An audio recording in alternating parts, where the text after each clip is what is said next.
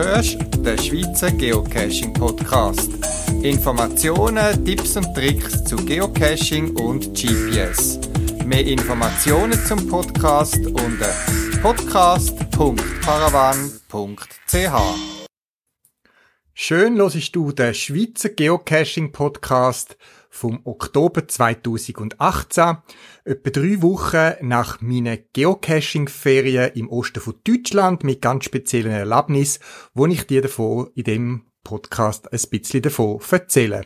Ich wünsche dir viel Spaß beim Zuhören.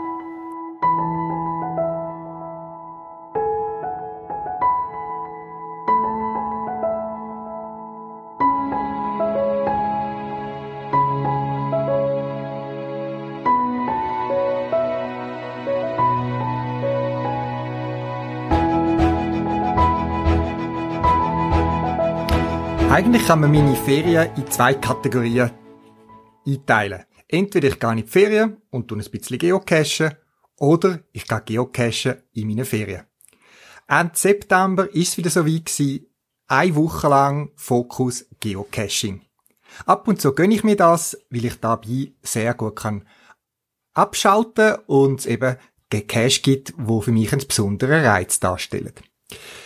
Nach langer, langer Planung, wo soll man hingehen, wo hat's coole Caches und so weiter, sind wir schlussendlich wieder zur Einsicht gekommen, dass ähm, wenn man mehrere Cache machen verschiedene und so weiter, dass der Osten von Deutschland nach wie vor einer der Schwerpunkte ist.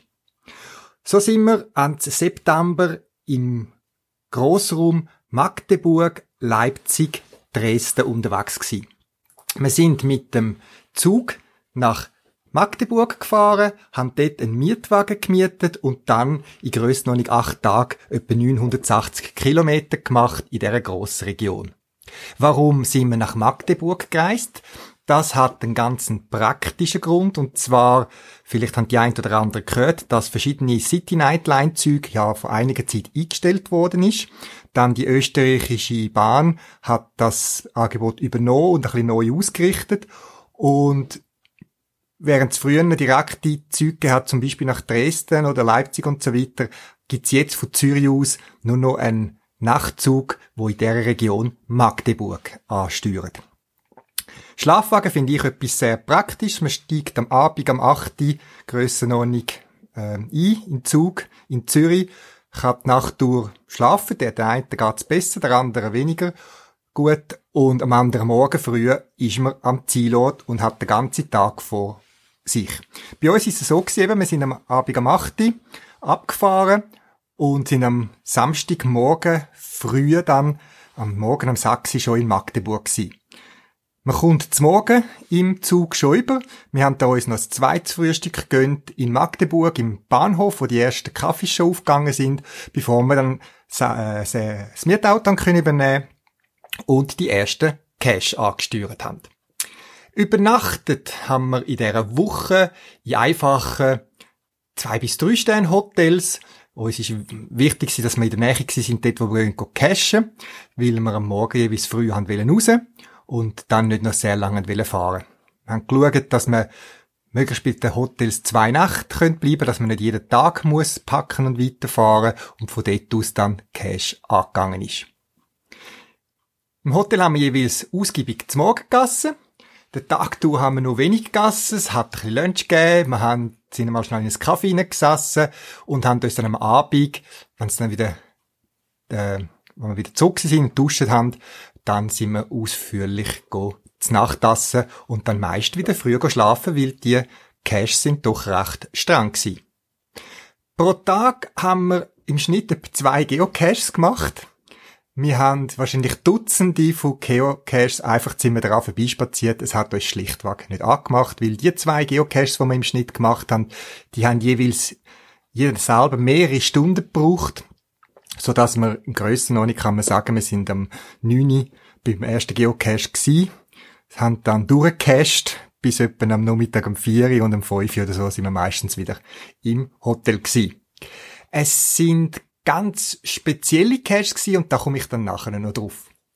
Aber eben Cache ist ja nicht das Einzige, so dass wir uns zwischendurch auch mal in dieser schönen Gegend die, äh, wir sind in die Region von der sächsischen Schweiz, haben wir einen Pausentag bei Königstein eingeleitet Wer äh, ein bisschen googeln, ich mache dann auch einen Link auf meiner Podcast-Webseite, findet heraus, dass es dort eine sehr spannende, grosse Festung hat mit ein bisschen Geschichte und so weiter. Und wir haben uns einen Tag gönnt, um die Festung in aller Ruhe anzuschauen und ein bisschen wandern und natürlich dabei auch zwei, drei ganz normale Wandercash-Multis gemacht, weil das einfach irgendwie dazugehört.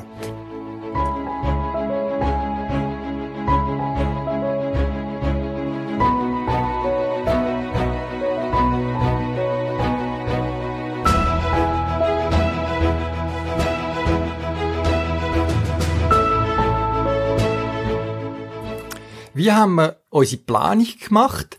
Nach was für Kriterien haben wir unsere Geocaches ausgesucht?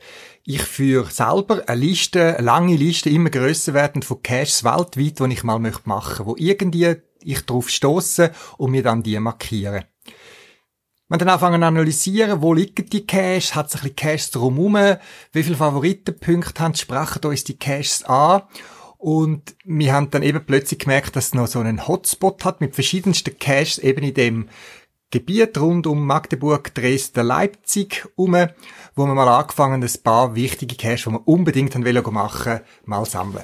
Wir haben das Tool cachetour.no genutzt, eine Webseite speziell für Geocacher, wo man es über Geocache-Touren kann planen uns ist dort sehr entgegengekommen, dass man sehr einfach importieren kann, Geocache exportieren. Man kann zusätzliche Wagpunkte, wie zum Beispiel Hotel und so weiter, dazufügen. Man kann die Reihenfolge ändern und äh, kann so zusammen online, aber wenn man nicht am gleichen Ort ist, an dieser Planung arbeiten. Das ist also ein Tool, das uns sehr geholfen hat bei der ganzen Planung, die doch recht lang gegangen ist. Wie gesagt, wir haben die Geocaches nach Prozent Favoritenpunkte ausgewählt, also nicht Anzahl Favoritenpunkte, sondern wie viel Prozent von den Leuten, die können Favoritenpunkte geben, haben bei dem Cash einen Favoritenpunkt spendiert. Einfach nochmal zur Erinnerung, ein Cash irgendwie bei einem Bahnhof wird wahrscheinlich schnell einmal hunderte von Favoritenpunkten haben, aber vielleicht ist es nur 5% oder 10% von den Leuten, die dort einen Favoritenpunkt geben. Und bei diesen Caches, die ich anfange anzuschauen, da fange ich an, ein bisschen selektieren, ab Grösse noch nicht 70% Favoritenpunkte. Also 70% von den Leuten, die sagen, Moll, das ist ein Cache, den ich super finde, wo ich einen Favoritenpunkt gebe. Und so haben wir angefangen, Caches suchen, eben sogenannte Lost Place Caches, also solche an verlassenen Ort, wo es eben im Osten von Deutschland oder auch in der Tschechoslowakei, wo wir einen kurzen Abstacher gemacht haben, äh, noch gibt. Das sind Caches an ehemalige Fabrikanlagen, grosse Eisenbahnwerke, wo einfach nicht mehr gebraucht werden, wo sich die Natur die Gelände zurückholt. Es ist ein Sanatorium dabei gewesen, russische Bunker, verlassene Eisenbahntunnel und etwas, was mich auch ein bisschen nachdenklich gemacht hat, natürlich, äh, ehemalige unterirdische Fabrik aus dem Zweiten Weltkrieg, wo die Nazis damals mal noch irgendwelche Sachen haben wollen produzieren. Sehr spannend eben, weil gute Caches sind für mich solche Caches, wo eine Location zeigen. Die Location finde ich einer der Hauptpunkte für gute Geocaches. Der Ort, ähm, das Gebäude oder irgendwie, wo eine Geschichte dahinter steht. Location. Wenn dann der Cache-Owner mit dieser Location noch etwas daraus macht und zum Beispiel noch eine Geschichte daraus drin baut, wie es bei diesen Caches eigentlich, wo wir besucht haben, immer der Fall war, irgendeine erfundene Geschichte oder wie auch immer, eine Agentenstory oder irgendwie sonst ein Rätsel, wo in die Location passt, umso besser. Und wenn dann die einzelnen Stationen, Stages oder Cache-Dosen, Behälter, das, was dort deponiert wird, noch irgendwie speziell wird, dann ist es nochmal ein Pluspunkt. Und bei praktisch allen Caches, die wir dieser Woche gesucht haben, hat das alles gestummen. Die Location hat gestummen, der Ort, die Geschichte und die Stages. Ja, die Planung, das ist eine Herausforderung gewesen. Wir haben sehr lang angefangen voran und viele von diesen guten Caches auch, die haben meistens auch einen Kalender, wo man sich muss eintragen weil der Owner zum Beispiel möchte das Erlebnis ein bisschen intensivieren, indem dann nur immer ein Team äh, gleichzeitig vor Ort ist. Und zum Beispiel bei einem Cache haben wir wirklich einen ganzen Tag für uns gehabt, weil er x Stunden gedauert hat. Und einerseits muss man ja einen freien Termin finden, wo dann in seine Ferienplanung hineingeht.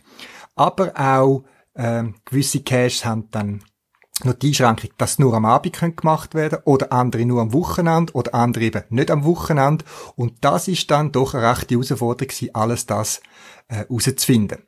Und wenn man mal den Kalender hat, ist man meistens schon recht weit gewesen, weil viele von diesen Caches, das sind Fragezeichen-Caches, die nicht gerade direkt Location zeigen, sondern auch ein bisschen als Schutz äh, vor einem Run und so weiter meistens noch ein knackiges Einstiegsrätsel haben. Das heißt, wir haben auch Einstiegsrätsel müssen lösen, dann haben wir weitere Informationen bekommen, wo wir überhaupt anfangen haben können äh, planen. Das ist eine rechte Herausforderung gewesen und irgendwann haben wir dann eben die Tour zusammen gehabt, haben angefangen Hotel suchen, Hotel buchen, das Mietauto nehmen, ähm, reservieren und auch den Zug. Ja, das ist wirklich grössere Arbeit gewesen, aber mir macht selber auch Spaß im Vorfeld ein bisschen zu schauen, zu recherchieren, was findet man raus schon über die Ort und so weiter. Das ist äh, schon eine spannende äh, Sache gewesen und man sagt ja sehr oft, Vorfreude ist die schönste Freude und so ist es fast so gewesen. Wir haben uns wie kleine Kinder gefreut, wo es dann endlich losgegangen ist.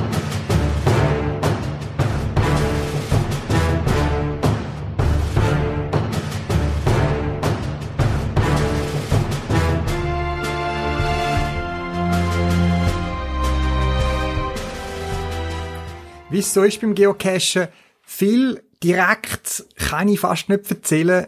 Man behaltet ja die Caches ein bisschen für sich. Ich kann nur meiner Begeisterung Ausdruck geben, was wir dann können erleben in diesen verlassenen Orten, wo einen morbiden Charme haben. Und es gibt immer wieder Leute, die mich fragen, hey Amadeo, du bist doch sonst so ordentlich und hast gern sauber. Warum? Was reizt dich an diesen Ort? Wenn du einen Eindruck willst, haben, was uns so ein bisschen erlebt hat, ich habe einen Auszug aus vielen, vielen Fotos, die wir gemacht haben, auf der Podcast-Webseite platziert. Du kannst dort drauf schauen und findest so ein paar Eindrücke, wo wir uns da bewegt haben. Es zeigt nur wenig, weil die Fotos, die viel zeigen, die, die zeige ich nicht, weil ich nichts verraten Ich habe die Fotos ja auch bewusst gemischt in der Reihenfolge und äh, auch Bildinformationen habe ich rausgelöscht, dass man nicht weiss, wann, wo und so weiter die aufgenommen worden sind. Schau mal rein und versuch vielleicht ein bisschen aufzuschnaufen dort, was einem da kann ähm, äh, begegnen oder was man dort kann erleben wie gesagt, die Herausforderung für mich, für so morbide Cash, sage ich jetzt mal, wo am Zerfallen sind und so weiter, die haben schon einen speziellen Charme. Einerseits fotografiere ich gern und das gibt ganz spezielle Impressionen. Ähm, bei diesen Örtern. Und jetzt gerade im Herbst, wenn das Laub so ein bisschen am Welchen ist, wir sind viel durch Birkenwald durch, ähm, Laub, Laubwälder, Laubbäume und so weiter, wenn es so das Herbstelt und dazu so zerfallene Ruinen oder so verlassene Gebäude, wo die Bäume aus den Gebäuden rauswachsen, die Natur holt sich den Ort und den Platz wieder zurück. Das finde ich schamper spannend, nur schon von den optischen Eindrücken her. Aber das andere ist natürlich schon so, ich wohne in der Schweiz und in der Schweiz gibt's das praktisch nicht. Also wenn bei uns irgendein Gebäude oder eine Fabrik aufgelöst wird, dann wird die abgerissen oder geschlossen und sauber verriegelt. Dort steht das Zeugs manchmal einfach offen und wir gehen in kein so Gelände rein, wo gesperrt sind, also wo ein Haken oder eine Türen oder alles fest ist. Also wir brechen nie ein, sondern es sind alles Gelände, wo man einfach so kann draufgehen. Ähm, eben, es ist etwas Spezielles, was wir in der Schweiz nicht kennen. Äh, das ist das eine. Und das andere ist auch, dass ich äh, sonst von meinem Beruf her und von meiner Art her habe ich immer etwas im Kopf. Irgendetwas dreht sich immer eine Idee. Und auch wenn ich still mal irgend ganz ruhig am Relaxen bin, dann habe ich sicher irgendetwas, wo mir noch in den Sinn kommt im Hinterkopf. Ich muss also Sachen haben, die ich kann abschalten kann und vielleicht vergleichen mit dem Klatter, wo man einfach alle ähm, gedankliche Energie muss fokussieren, aufs, dass man abstürzt beim Klettern, geht's mir auch bei den Geocaches so.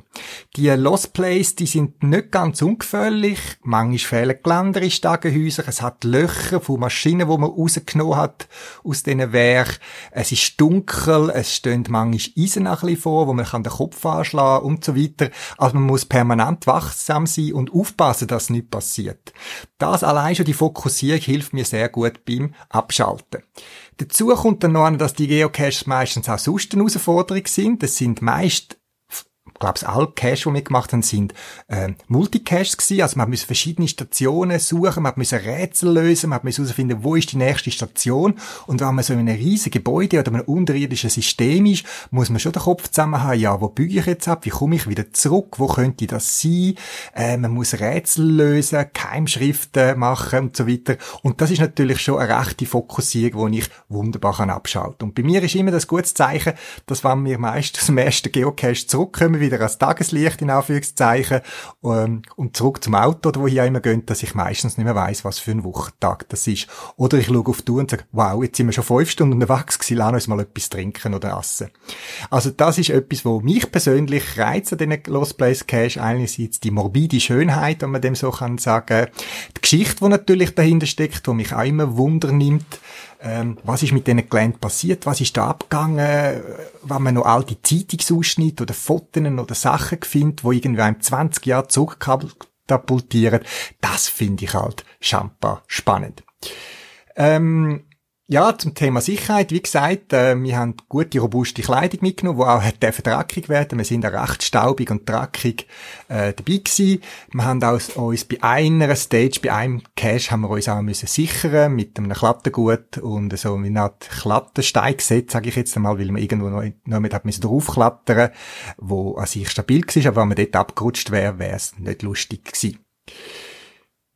Ja, und dann eben auch äh, hat es Caches gegeben mit diesen Multi, äh, wie Multicache mit verschiedenen Stationen, aber es hat zum Beispiel auch einen Cache gegeben, wo sich wie ein, schlussendlich in einen Escape Room gewandelt hat, also wo man hat müssen in einem Raum innen oder so Rätsel lösen, dass es weitergegangen ist. Und da ist einerseits Spannung aufs Gesicht geschrieben, aber andererseits natürlich auch immer das Lachen, wenn man sieht, was sich die Owner äh, alles einfallen lassen. Etwas, was mir auch sehr gut gefallen hat, Geocacher sind ja nicht die einzigen Leute, die sich in diesen Gebäuden herumtreiben. So gerade auch in alten Fabriken und so weiter hat es natürlich jede Menge Graffitis. Und ich finde es zum Beispiel witzig, dass bei einem Cache der Owner die Graffitis, die dort entstanden sind, genutzt hat, quasi und in Cache integriert hat und man quasi die Graffitis hat müssen studieren, wo schon vorhanden gewesen sind. Der, Owner hat nichts dort gemacht, äh, sondern er hat die bestehenden Graffitis genutzt, um äh, einem durchs Gebäude durchzuführen, wo man schlussendlich auch die Informationen gefunden hat, um den Final Cache zu finden, wo dann auch ziemlich spektakulär gewesen sind.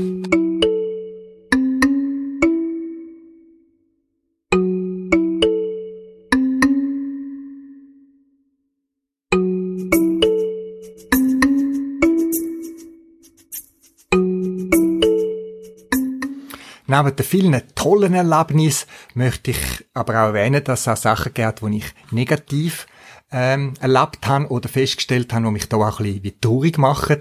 Ähm, das eine ist zum Beispiel eben die Sprayereien, die es überall gibt, nicht nur äh, von Leuten, die nicht mit Geocachen zu tun haben, sondern an einem Ort habe ich wirklich den Eindruck gehabt, äh, auch der Text vom Graffiti hat darauf hingedeutet, dass Geocacher eine Location bewusst noch ein Graffiti abgebracht haben. Und ja, ich finde das schade, auch wenn es alte Gebäude sind, auch wenn man nicht genau weiß, wem es gehört und wann es verlassen sind. Ich finde es einfach äh, nicht okay, wenn man dort noch mehr Schaden und äh, Verunstaltungen anbringt. Und das ist natürlich schon traurig, wenn quasi ein Geocache quasi fast sich sichtbar machen an so Ort. Das finde ich ziemlich bedenklich. Wie gesagt, der hundertprozentige Beweis habe ich nicht, aber der Text deutet für mich etwa zu 95% hin, dass es eine Vorgänger Cache-Gruppe war, die das Graffiti äh, gemacht hat. Generell gilt ja so auch bei Geocachen, die so Lost Place machen und auch so Urban Explorer, wo vielleicht das mehr mit der Fotografie machen, dass man an so Orte nichts verändert, sondern dass man das Einzige, was man hinterlässt, das sind allfällig, ein paar Spuren im Staub, wo rumliegt und Fotos mitnimmt und sonst wirklich alles so lässt, wie man es vorgefunden hat. Es gab bei mir so weit, dass man äh, eben Stühle, die zum Beispiel umgekehrt sind oder am Boden liegen, die lasse ich liegen, die stelle ich nicht auf. Oder wenn ich mal irgendwie etwas äh, drankomme und einen Kessel kehrt um, dann stelle ich den wieder auf. Ist vielleicht ein bisschen übertrieben, aber ich finde einfach, ich möchte äh, dazu beitragen, dass die Stages oder die, die äh, Örter, die Locations noch möglichst lange so erhalten bleiben, wie es sind. Ich weiß, es ist äh, ein Tropfen auf einen heißen Stein und wahrscheinlich komme ich nicht an gegen all die, die quasi mutwillig das Zeug abtransportieren oder noch zusätzlich beschädigen. Dann habe ich auch das Gefühl, dass gewisse Abfall, den ich vor Ort gefunden habe, wie zum Beispiel Batterien oder Zigarettenstummel und so weiter, dass das nicht nur von anderen Besuchern ist, sondern auch für uns Geocacher. Sehr, sehr schade. Ja, zu der Geocache ähm, allgemein habe ich auch positive und negative Erfahrungen gemacht. Was äh, ich eher negativ finde, ist, dass wenn man bei so Geocaches intensives Internet braucht. Ähm, einerseits eben als Schweizer auch wenn es besser geworden ist, das Internet im Ausland kostet, ist doch relativ aufwendig, weil man muss noch das Roaming aktivieren und so weiter. Ähm, wenn es wirklich einen Zusatznutzen bringt, dann okay, aber bei vielen Sachen, wo wir jetzt zum Beispiel haben müssen, auf bei Stages oder bei Posts äh, etwas über das Internet abrufen, wäre das nicht zwingend notwendig gewesen. Man hätte die Information auch anders oder lokal vor Ort können anbringen, ohne dass die Internetverbindung notwendig war. Bei mir geht es auch so ein bisschen darum, das Abschalten. Wie gesagt, Geocache ist für mich etwas auch eben, dass ich rausgehe, weg vom Computer, für raus und das Internet, die Verbindung zum Internet ist dann immer wieder so für mich persönlich so ein Zurückswitchen in den Alltag, wo das Internet ja permanent immer bei mir im Arbeitsalltag dabei ist. Schade. Und von dem her begrüße ich Caches, wo eben ohne Internetzugang äh, machbar sind.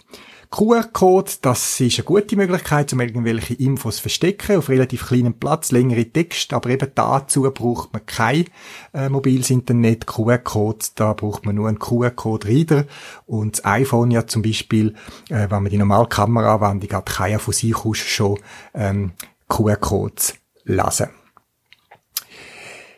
Ja, dann bei gewissen Caches habe ich auch äh, den Eindruck gehabt, dass der Owner hat wollen, den Besucher ein bisschen zeigen, was er alles für eine coole äh, Verschlüsselungen kennt, dass man eine Botschaft oder eine Nachricht irgendwie verschlüsselt, irgendwie speziell, vielleicht sogar noch thematisch eingebunden. Das ist für mich okay, aber bei einem Geocache haben wir irgendwie, ich weiß nicht, zehn verschiedene Verschlüsselungsarten müssen beherrschen und herausfinden, was ist das für eine Verschlüsselung und der Mix, also die Wahl von der Verschlüsselung hat irgendwie nichts zu tun mit dem Geocache. Okay, die nächste Stage-Information ist verschlüsselt das ist okay aber dass es jedes Mal irgendwie eine spezielle Verschlüsselung ist, hat mich jetzt auch ein bisschen gestört. Ein, zwei Verschlüsselungen sind okay, aber beispielsweise, wer von euch kennt auswendig Playfair-Verschlüsselung, da muss man auch zuerst auch drauf kommen, man muss es herausfinden und so weiter, und wenn dann noch zig andere Verschlüsselungen dazukommen, das ist dann so ein bisschen schade. Wie gesagt, Ausnahmen mögen die Regeln bestätigen, aber da hat es mich jetzt so ein bisschen ausbremst und ein bisschen auch Spass genommen äh, gerade in dem Moment. Ja, und dann ist es einfach auch so, dass ähm, andere Besucher auch eben Vandalismus betreiben und eine äh, Erfahrung, und da kommen wir zu dem positiven Punkt, das ist das Engagement von der Owner, wo man da feststellen bei diesen Cash, also wo man sieht, da ist wirklich viel investiert worden, in Franken, in Zeit, in Arbeit, zum uns Geocachen, die besuchen, ein tolles Erlebnis bieten. Und das ist ja wirklich manchmal der Wahn, was man sieht, was die Leute da reingebaut haben, diese verlassene Gebäude und auch Geld und, und eben äh, Energie investiert, um so etwas äh, möglich machen. Und eben beispielsweise bei einem Owner, dem sind wir zufällig begegnet, wo er gerade Cash-Wartung bis im Cash gemacht hat. Wir haben ein paar Worte äh, diskutiert. Und er hat eben gesagt, dass er zum Beispiel bis im Final Stage, da werde ich regelmäßig aufgebrochen, er hat gefühlt etwa schon 30 Zahlenschlösser verbraucht. Dort, wird auch ein Grund sein, warum er den Cache wahrscheinlich nächstens zumacht. Und er wüsste, dass das wahrscheinlich Jugendliche sind, die dort reingehen und ein Bier trinken oder so weiter, das, da haben keine Mühe, aber dass die vieles zerstören dort, einfach sinnlos, das versteht er nicht. Und er hat auch irgendetwas spezielle Gegenstände platziert, die eigentlich wertlos sind, aber im Zusammenhang mit der Cash-Geschichte einfach dazugehört haben und passt und die sind verschwunden. Und er hat gesagt, er hat schon versucht, das Gespräch zu suchen, aber eben die sagen nie um oder rennen dann gerade davon. Und ich finde das schade für einen Owner, der wirklich auf Goodwill will machen, auf Gespräch suchen und das rechne ich den Owner jeweils hoch an. Wie gesagt, die robusten Stages, auch der Witz, wo die Leute teilweise reingebracht haben, einfach nicht nur doch nicht Cash, sondern eben, wo man, wenn man die Stage-Information liest und ein Stück weiter in eine Geschichte kommt und kann lachen dabei, das finde ich irgendwie auch immer ganz toll. Dann, es gibt viel Cash, wo spannend anfangen, sie verheißen viel und am Schluss ist, äh, und jetzt, wie ist die Geschichte fertig, also kein Ende haben oder ganzes Blöds irgendwie. Und mir haben die Caches sehr gut gefallen, wo wirklich eine geschlossene Geschichte von A bis Z ist. Das heißt, es fängt irgendwie mit einem spannenden Fall an, wo man muss lösen, wo man in das Gebäude rein muss. Ähm, und am Schluss quasi wie eine geschlossene äh, Story hat. Am Schluss geht die Geschichte auf, es gibt ein Ende, es ist alles erklärt und man kann wie mit einem guten Roman die letzte Seite zuklappen und sagen, das war was. Tja, und dann auch noch, wenn man natürlich weiß bei einem Geocache, dass man in den Geocache eben das Gebäude, teilweise sogar in sehr besiedeltem Gebiet, ähm, darf reingehen, weil das der Cache-Owner die Einwilligung vom Eigentümer geholt hat, dann finde ich das natürlich auch sehr toll. Jetzt gerade bei diesen Orten ist es so ein bisschen speziell, eben Lost Places, wo gewisse Unfallgefahr ist, dort habe ich schon gehört, dass die Owner quasi mit den Eigentümern so ein Okay, ein Einverständnis haben, dass der Owner niemand anzeigt oder niemand wird dumm ansprechen, wenn der sich dem Gebäude umtreibt, aber er natürlich auch jede Haftung ableitet. Er weiß dann nichts davon, dass der Geocacher drin sind. Das ist so ein bisschen der Deal, weil ja rein vom Gesetz her muss natürlich jemand, der so ein Gebäude hat, auch quasi für ähm, die Sicherheit haften. Und das ist so ein Deal quasi, wo ich jetzt kann damit leben, dass ich meine eigene Verantwortung übernehme, wenn ich mich in diesen Gebäude äh, bewege. Aber eben, ich finde es gut, wenn man weiß, dass man sich in dem Gebäude muss äh, äh, nicht Angst hat, dass irgendeiner einem zusammenschießt oder irgend sowas. Das habe ich jetzt sehr toll gefunden. Tja, all die Geocaches, eigentlich glaub's, äh, 95% von diesen Caches haben ich äh, haben einen äh, Favoritenpunkt von mir bekommen. Und wenn man jetzt sagt, okay, ich habe vielleicht 15, 18 Favoritenpunkte gebraucht, die Woche, es sind natürlich alles Caches, wo man fast davon ausgehen dass ich am Schluss wieder einen Favoritenpunkt geben, äh, zeigen auch mein Problem. Das heißt, ich muss jetzt etwa 120 Caches wieder machen, um wieder genug Favoritenpunkte zu haben, dass ich die kann verteilen. Und so ist es eben bei mir dann so, sehr oft so, dass der, die Anforderung an einen Geocache, um einen Favoritenpunkt zu bekommen, die steigen natürlich laufend. Und so kommen vielleicht viele Geocaches, die ich mache, keinen Favoritenpunkt über, weil es einfach andere Geocaches gibt, die aus meiner Sicht einfach besser sind. Und gerade wenn man sich sehr die Perlen aussucht bei der Geocache, sehr gute Geocaches eben mit hohen Favoritenpunkten und sich eigentlich auf die konzentriert und langweilige, irgendwelche nasse äh, Dösli irgendwo am Strassenrand liegen lässt, dann fehlen einem oder mir jeweils auch die Favoritenpunkte.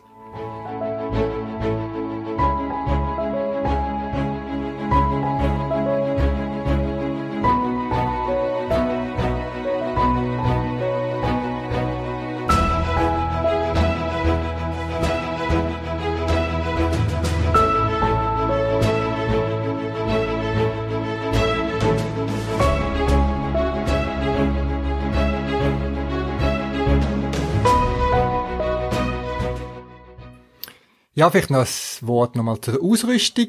Wie gesagt, ähm, was fast Standard ist bei den Lost Place Caches, ist, dass man eine UV-Taschenlampe braucht, eine normale Taschenlampe und Stirnlampe ist immer hilfreich, wenn man mit beiden Händen muss etwas machen oder suchen und ähm, eben auch länger irgendwo muss schaffen oder etwas übersetzen und so weiter. Die robuste Kleidung habe ich schon erwähnt, wie gesagt, gute Schuhe gehören für mich eigentlich fast überall dazu, weil eben manchmal liegen Scherben oder Nägel oder Sachen an diesen Orten rum, dass man da nicht irgendwie plötzlich noch mit drin steht, wo es tut, die Fuß äh, in die Füße hineingeht. Wir haben auch immer Schutzhandschuhe dabei, wie es staubig, wie es dreckig ist. Ich habe eher feine Schutzhandschuhe, also nicht die groben, dicken, klobigen, wie vielleicht bei einem Bahnarbeiter. Ähm, ich habe auch solche dabei, wo ich meine Kamera kann bedienen, ohne äh, die Handschuhe abzuziehen. Ähm, Nachteil ist an denen, die nutzt sich jeweils schnell ab und werden auch sehr schnell dreckig. Ich habe es meistens dann am Abend schnell ausgespült im Hotel, ein bisschen mit Seife drüber und die sind dann sehr schnell auch wieder trocken gewesen. Aber Mitte Woche habe ich dann doch gesehen, vom Klettern und Greifen und so weiter, sind sich teilweise schon am Abnutzen gewesen und die kosten nicht viel und wir haben uns dann unterwegs mal gerade je Ersatz gekauft. Äh, auch dabei haben wir Staubschutzmasken. Einerseits, weil es teilweise sehr feinen Staub hat. Es kann auch Pilz und entsprechende Sporen haben. Wir haben es immer dabei gehabt, aber haben es nie in dem Sinn gebraucht, wobei eben eigentlich äh, wenn man es merkt, dass man es braucht, ist es schon zu spät und es ist sicher gut, wenn man so etwas dabei hat, ähm, wenn man das Gefühl hat, jetzt ist ein bisschen dicke Luft buchstäblich.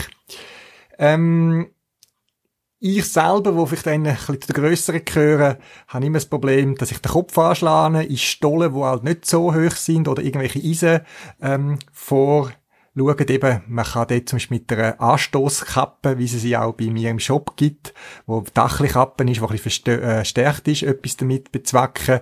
Ich selber habe mal nicht so eine angehabt, wo, wo man eigentlich in einem Teil, wo, wo es luftig und, und, und Licht hat, wo ich im toten Winkel irgendwie an einen Feisterrahmen gestoßen bin und mir eine kleine Scharte hatte. Aber das gehört dazu, äh, solange es nicht schlimmer ist bei so Stöllen und so weiter überlege ich mir auch immer wegen CO2, eben wenn es keinen Sauerstoff hat, wobei eben die Orte, wo wir hier sind, habe ich immer gerade schnell gesehen, dass da einen Luftzug hat. Und äh, keine stehende äh, Luftsanken und so weiter, aber das kann auch ein Problem sein, sind euch dem bewusst, dass wenn ihr irgendwo reinsteigt, ähm, dass man, dass ihr nicht irgendwo plötzlich keinen Sauerstoff mehr habt. Das Problem ist, dass man da einfach plötzlich einschlaft, wenn man, wenn es zu viel CO2 hat. Und darum haben zum Beispiel so Stollenarbeit und so weiter, haben so CO2-Massgeräte dabei, wo auch Alarm geben. Ich denke, ein gesundes Bewusstsein ähm, von dieser Situation ist sicher immer auch hilfreich. Wie gesagt, viel Fotos findest du äh, auf meiner Webseite. Wie gesagt, nicht all die wirklich coolen, wo die ganzen Stages und so weiter zeigen, die habe ich nicht publiziert, dort bewusst auch nicht, eben, ich möchte nicht zu viel verraten. Auf meiner, auf meinem Twitter-Account und ich immer mal wieder sporadisch so Fotos von so speziellen Caches publizieren, immer auch bewusst mit einer gewissen Zeitdistanz und wo keinen Rückschluss auf den Cache selber zulässt. Gut, jetzt vielleicht noch etwas Organisatorisches. Eben, ich habe gesagt, wie wir geplant haben, wie wir vorgegangen sind. Vielleicht interessiert es dich, was so etwas kostet. Wir haben äh, eben Kosten zusammengetragen und was äh, Reis und Unterkunft inklusive Frühstück angeht, haben wir haben uns die etwa acht Tage 870 Franken pro Person gekostet. Nicht inbegriffen in diesem Preis ist quasi die Abigasse oder dann, äh, das Essen unterwegs. Das haben wir selber oder jeweils abwechselnd zahlt. Einmal hat der eine die Nacht zahlt und das andere Mal der andere. Das ist einfacher als da kompliziert abrechnen. Vor allem, wenn sie ja immer gleich viel ist, einmal ein paar Euro mehr, ein paar Mal ein paar Euro weniger. Es gibt nichts Gutes, außer man tut es. Wenn du dich äh, da irgendwie motiviert bist für so etwas oder dich so etwas anmacht, mach doch mal so einen Plan, eine Tour. Ähm, es muss ja nicht gerade eine Woche sein, nur schon drei Tage, verlängertes Wochenende noch mit hin, könnt schon ganz neue Horizonte öffnen und mit ein bisschen Reisen und ausgewählten Geocaches kann man ganz, ganz tolle Erlebnisse ähm, äh, machen und ich werde wieder sicher sehr lang zehren von diesen Erlebnissen. Fotos, die ich gemacht habe, und zwar alle auch mit einem ein bisschen verräterischen Hinweis, die sind bei mir auf meinem privaten PC die respektive Mac als Bildschirmhintergrund, respektive was Bildschirm schon hinterlegt, so dass ich die nächste Zeit immer wieder daran erinnert wird, was für eine tolle Woche wir da im September 2018 gemacht haben mit all diesen Lost Place Caches.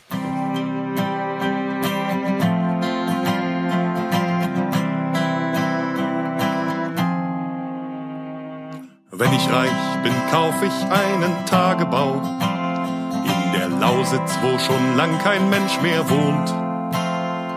Da baue ich einen Dosenfischer Freizeitpark. Ich bin ja reich, ich muss nicht rechnen, ob sich's lohnt. Und da dürfen keine Deppen rein. Da gibt's einen Deppendetektor im Eingangsbereich und einen Deppenreflektorschild. Und Deppentreppen führen die Verirrten zurück in die Welt. 20 Maurer mauern mir zwei Dutzend Abbruchhäuser hin. 20 Bagger baggern Tümpel in den Sand. 20 Schweißer schweißen Stahl zu einem rostigen Gerüst. 20 Gärtner legen meine Wildnis an. Und da dürfen keine Deppen rein. Da gibt's einen Deppendetektor im Eingangsbereich und ein Deppenreflektorschild. Und Deppentreppen führen die Verirrten zurück in die Welt. 20 Second-Hand-Geschäfte bündeln ihre Kräfte und richten mir die Abbruchhäuser ein. 20 Spreer aus der Gegend macht mein Honorar vermögend, dafür malen die mir Bilder auf den Stein. Wenn ich reich bin, wirst du meine Tagebaufrau und wir beide bauen am Freizeitpark ein Haus kommen lauter Leute, die auf der Suche sind und die Besten legen ihre Dosen aus. Und da dürfen keine Deppen rein. Da gibt's einen Deppendetektor im Eingangsbereich und einen Deppenreflektorschild. Und Deppentreppen führen die Verirrten zurück in die Welt. Und da dürfen keine Deppen rein. Da gibt's einen Deppendetektor im Eingangsbereich und einen Deppenreflektorschild. Und Deppentreppen führen die Verirrten zurück in die Welt. Das wär's gsi für das Mal.